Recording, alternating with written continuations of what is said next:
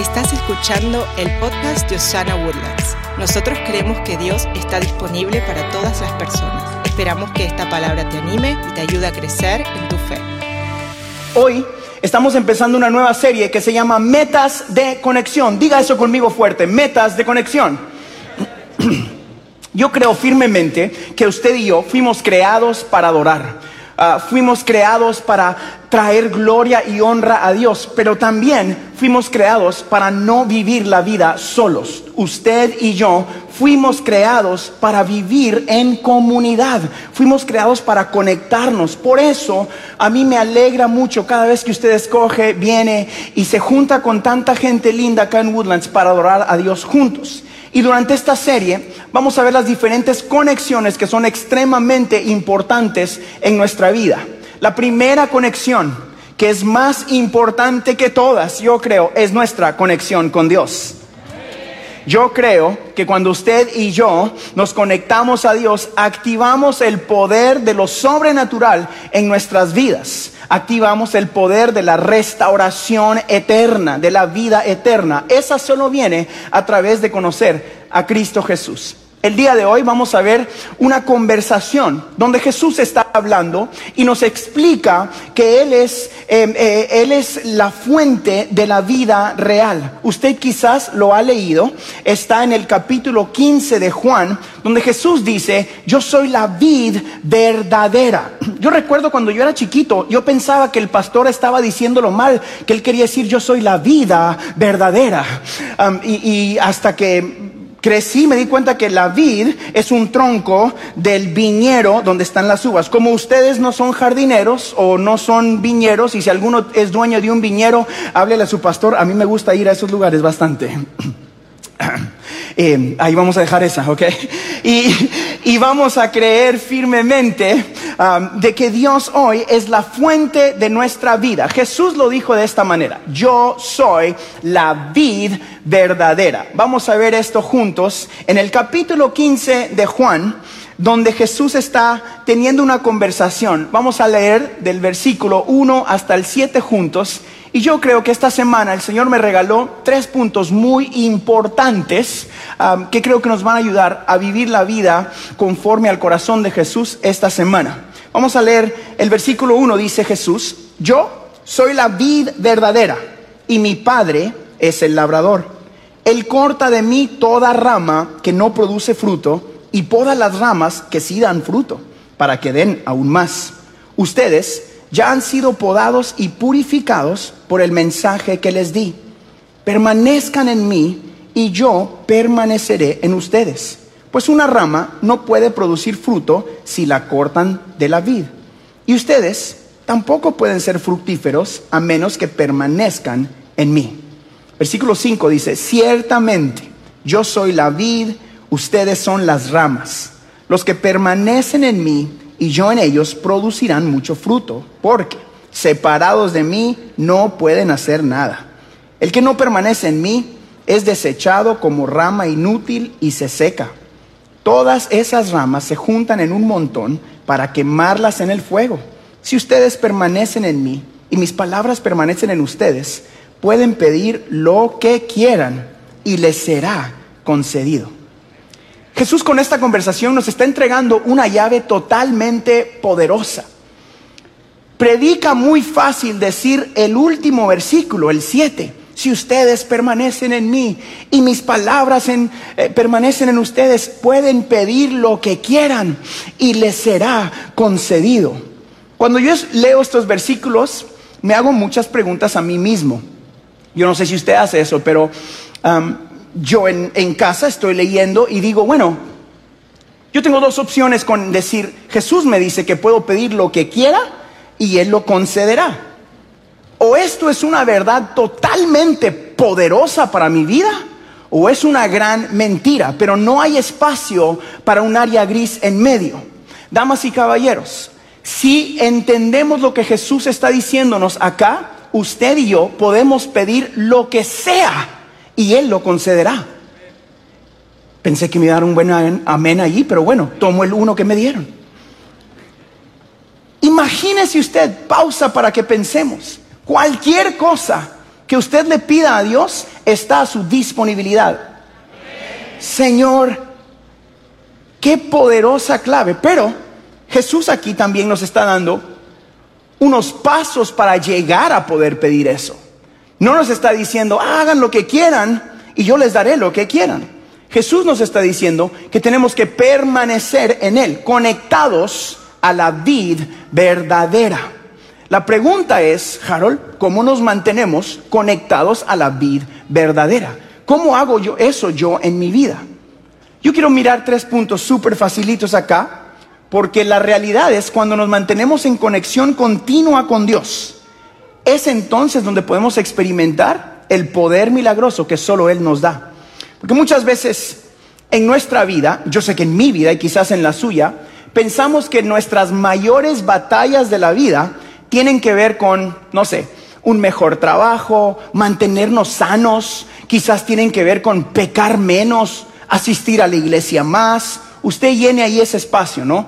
Eh, todos pensamos que tenemos grandes batallas, pero Jesucristo acá nos está diciendo que si pedimos y mientras nos permanecemos en su palabra podemos recibir lo que estemos buscando. Eso quiere decir que si usted está pidiendo sanidad y permanece en la palabra del Señor, usted puede recibir sanidad.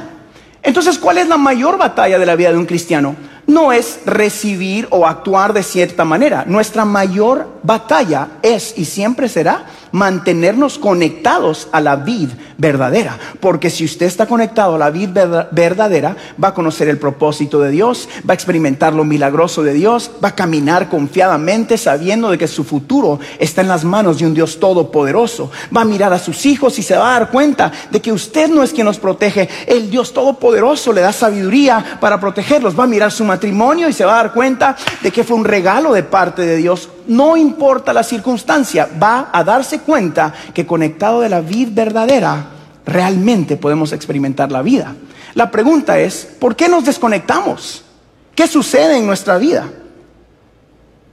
Si entendemos que una comunión constante con Jesús es esencial para mantenernos realmente vivos, ¿qué pasa en nuestras vidas que nos desconecta de la vida verdadera? Jesús nos enseña cómo mantener nuestra conexión constante y fuerte con Él. Así que vamos a ver rapidito tres puntos que espero que le ayuden a usted esta semana. Yo quiero animarlo a que los apunte, a que los grabe, a que haga algo en su vida y en los comentarios que usted los escriba, porque esto nos va a ayudar a mantenernos conectados a la vida verdadera. Mira lo que dice el capítulo 15, versículo 1 que ya leímos. Vamos a, a deshacer esta lectura un poquito juntos. Juan capítulo 15, versículo 1. Este es Jesús hablando.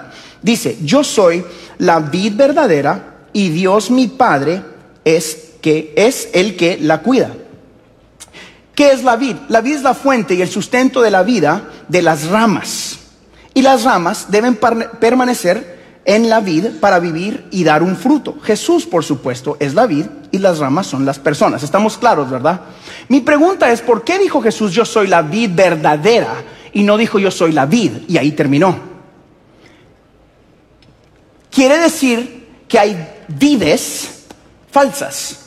Quiere decir que hay troncos que intentan reemplazar la vid verdadera en nuestra vida. Por ejemplo, mucha gente encuentra su vida en el trabajo. A mí alguien me dijo no hace mucho, trabajo es vida. Y yo le dije, no, yo prefiero no trabajar y andar de vacaciones en el nombre de Jesús. Para Cristo. pues sí. Otra gente dice, bueno, abro mi cantidad de lo que yo tengo en el banco y esto es vida. Otros dicen, bueno, esto no es vida porque no tienen nada. Otros dicen, wow, mi identidad se encuentra en que yo soy el pastor, o el que yo soy el que canta, o el que yo soy el hombre de negocios, el doctor, el abogado, el dueño de... Usted llene ahí y esas se convierten en vides falsas. Mucha gente, por ejemplo, dice, ay, su identidad se encuentra en su, no sé, en su familia, o en una relación con un novio o una novia. Cuando eso se destruye, se les destruye la vida, porque están conectados a la vid incorrecta. Jesucristo no dijo yo soy la vid, Él dijo yo soy la vid verdadera. Quiere decir que usted y yo estamos en peligro de conectarnos a vides falsas. Estamos en peligro de conectarnos a vides que van a morir, porque esas no están conectadas a la vid verdadera. Mi pregunta es, ¿cuáles son los troncos o las vides falsas en tu vida? Estas, para mí, son cualquier cosa que intenta reemplazar la fuente de real identidad en mí, la fuente de paz real en mi vida, la fuente de tu valor, de mi valor, la fuente de tu propósito y mi propósito. Cuando algo intenta reemplazar tu identidad, tu paz, tu propósito, tu influencia y, decir de esto viene o tú eres lo que eres por lo que tienes o por lo que estás experimentando, entonces es una vid falsa. Jesucristo, damas y caballeros, es el único y suficiente que nos da vida verdadera. Y a causa de Jesucristo, usted y yo podemos experimentar paz, restauración, prosperidad.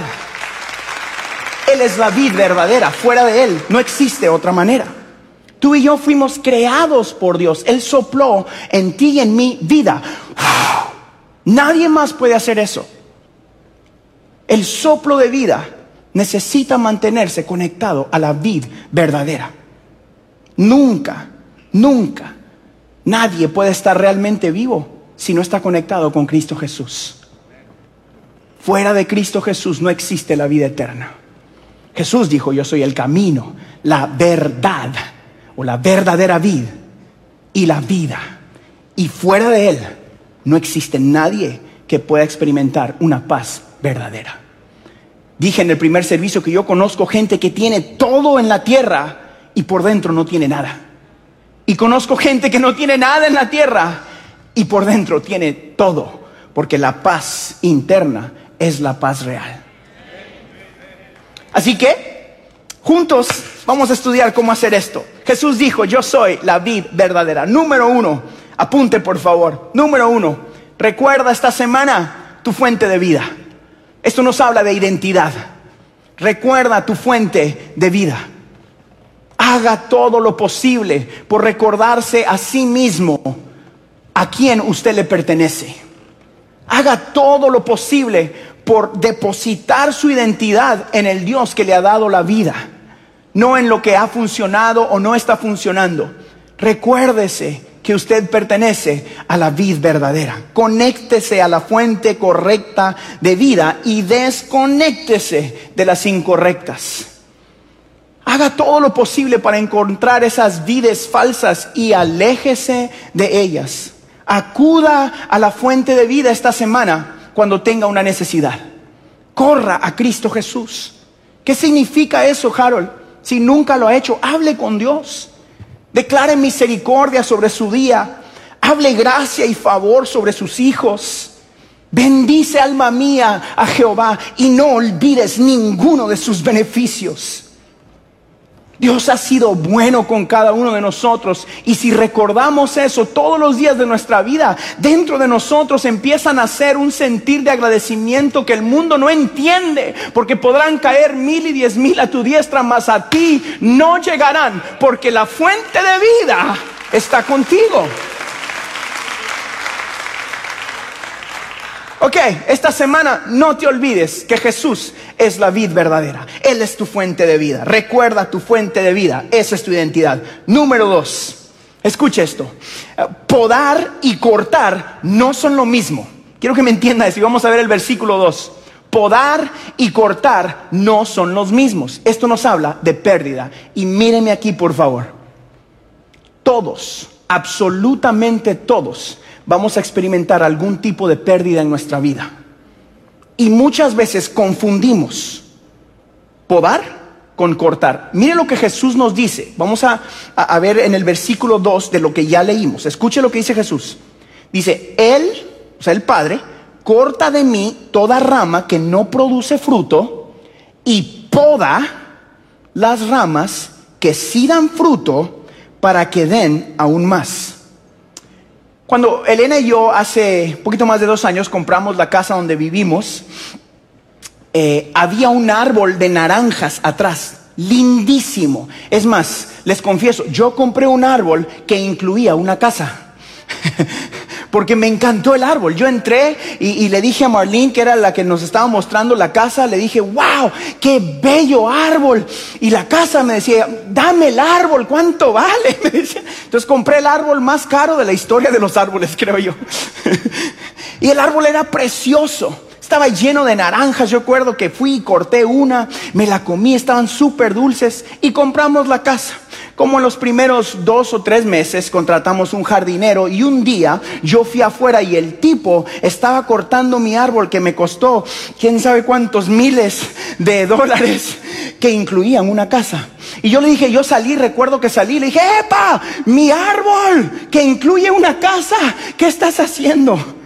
Y él me dice, no, perdón, disculpe, lo que pasa es que hay que cortarlo y hay que podarlo. Yo no entendía que él estaba fortaleciendo las raíces. Él me dijo, señor Harold, cuando yo hago lo que se mira más pequeño, más chaparro, le quito lo que le sobra, le quito todo eso, lo que sucede es que lo que está abajo, lo que no se mira, empieza a crecer y a fortalecerse para que la próxima temporada le dé más fruto. Damas y caballeros, quizás en tu vida Dios está cortando lo que se mira, lo que la gente puede ver, pero lo que está adentro, Dios está fortaleciendo. Tus raíces están creciendo para que cuando venga tu tiempo haya fruto real, fruto abundante, fruto que sobreabunda más de lo que has podido pedir o experimentar. Dios no lo está cortando, Él está podando.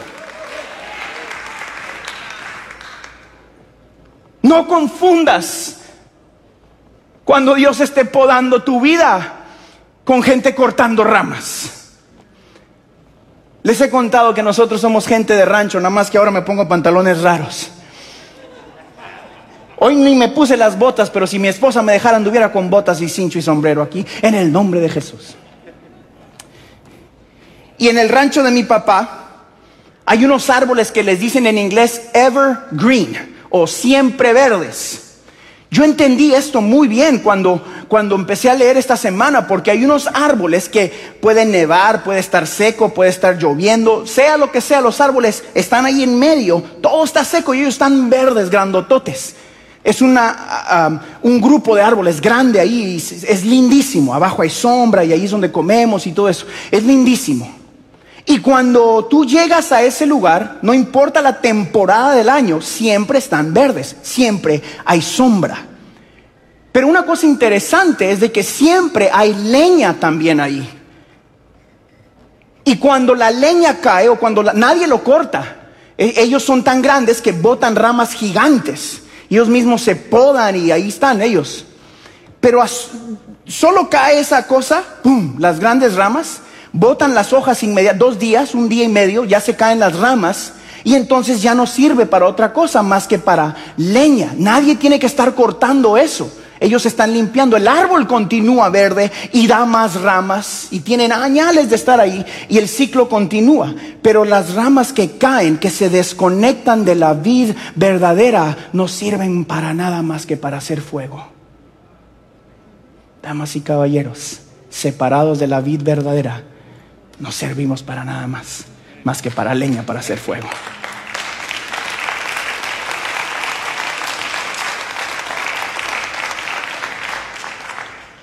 Y ahora le tengo la mejor noticia de su semana. ¿Cuántos quieren la mejor noticia de su semana? I'll take it. Número tres, pónmelo aquí arriba. Hemos sido purificados. Juan capítulo 3, Juan capítulo, ah, capítulo 15, versículo 3, dice esto. Ustedes ya han sido podados y purificados por el mensaje que les di. Ese es el punto 3. Hemos sido purificados. Yo puse en paréntesis, libertad. Tómese un minuto para entender lo que Jesús está diciendo acá. Ustedes ya han sido podados y purificados por el mensaje que les di. El enemigo, tú mismo, tu circunstancia, tus finanzas, cualquier cosa que estés viviendo, va a intentar decirte lo contrario de lo que Jesús te ha dicho. Jesús te dice, tú ya has sido podado y purificado. Él no está diciendo, está siendo purificado. La palabra en otro versículo dice, hemos sido justificados por la fe. No, estás, no dice estamos siendo justificados. Porque tiene mucho menos que ver con lo que tú puedas hacer o entender aún y todo que ver con lo que sucedió en la cruz del Calvario. Las buenas noticias del Evangelio de Cristo Jesús es que tú y yo no tenemos un precio que pagar. El precio lo pagó Jesucristo y fue suficiente para que tú hoy puedas pararte aquí y decir, yo he sido purificado. Y Jesús dice aquí, ¿por qué? Por el mensaje que les di. Ese, ese, esa frase es la más importante, creo yo, que usted y yo tenemos que tomar por el resto de nuestras vidas. Yo he sido purificado a través de lo que Jesucristo hizo. Esas son las buenas noticias del Evangelio. Las buenas noticias del Evangelio es de que tú y yo podemos caminar confiadamente gracias a lo que Jesús hizo, no a lo que tú tienes que hacer. Jesús no dijo, eh, eh, estás siendo aceptado. Él dice, no, no, no, eres aceptado. Jesús no dijo, ah, estás siendo juzgado diariamente. No, no, no, eres purificado por el mensaje. El enemigo intentará desconectarte de la vida verdadera diciéndote que tú tienes algo que hacer para ganarte el amor de Cristo, para ganarte el llamado. Le confieso, a mí me sucede muchas veces todavía. ¿Por qué? Porque yo me conozco. Pero es mejor saber y recordarme a mí mismo y al enemigo y a mis dificultades que también conozco al Dios que pagó el precio, que también conozco al Dios que me dijo mi sangre es suficiente para perdonar. Ah, alguien tiene que emocionarse y aplaudir fuerte por eso. Porque cuando conoces a Jesús, puedes decir he sido purificado. Jesús dice, han sido purificados por el mensaje que les di. De una vez y para siempre tú y yo fuimos purificados.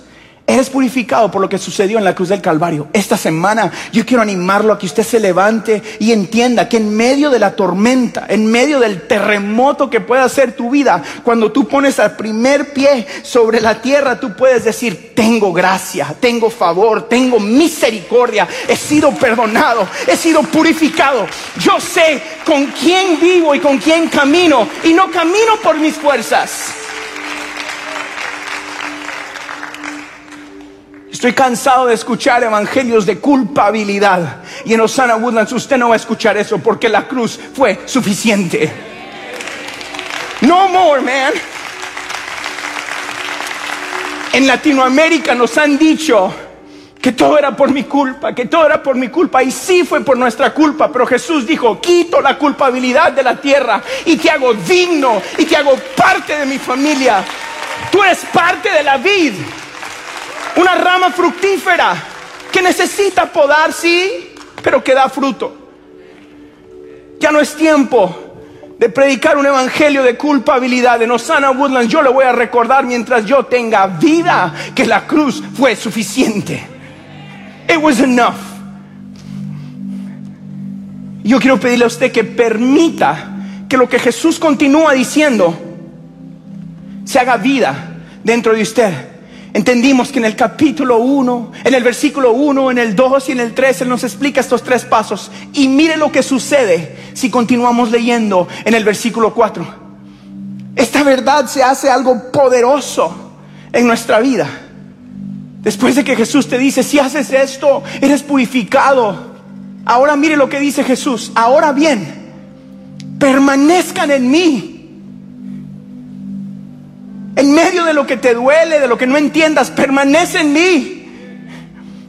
Y Jesús dice, y yo permaneceré en ustedes, en medio de cuando me hagan algo que no deben, cuando sientan culpable, cuando caigan y resbalen, yo permaneceré fiel contigo.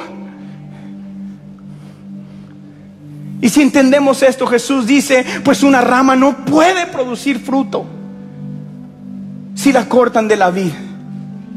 Y ustedes tampoco pueden ser fructíferos a menos que permanezcan en mí. Y nos recuerdo otra vez, ciertamente. O sea, entiendan por favor, yo soy la vid y ustedes son las ramas. Los que permiten, los que permanecen en mí y yo en ellos producirán mucho fruto porque separados de mí no pueden hacer nada. Damas y caballeros, separados de Cristo, nadie puede hacer nada. Nada todo será temporal. El que no permanece en mí es desechado como rama inútil y se seca. Todas esas ramas se juntan en un montón para quemarlas en el fuego. Yo entiendo eso tan bien porque lo he hecho tantas veces. Y luego llegamos a la mejor promesa que podamos aceptar. Y usted y yo hoy tenemos dos opciones.